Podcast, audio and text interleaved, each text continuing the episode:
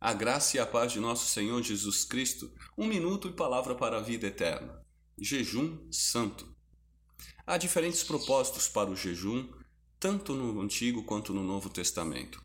Na prática, ele pode ser parcial ou total e nos permite dedicarmos-nos e prestarmos mais atenção a Deus. A irmã Ryu, na Coreia do Norte, enquanto era prisioneira, entendeu da parte do Senhor que era para compartilhar a sua única porção diária de comida com outros prisioneiros.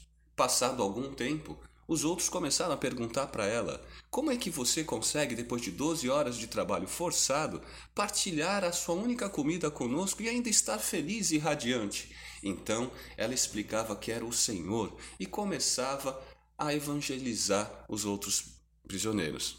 Ela entendeu que o jejum deve ser feito com a alegria de quem partilha e se dedica a Deus. Amém.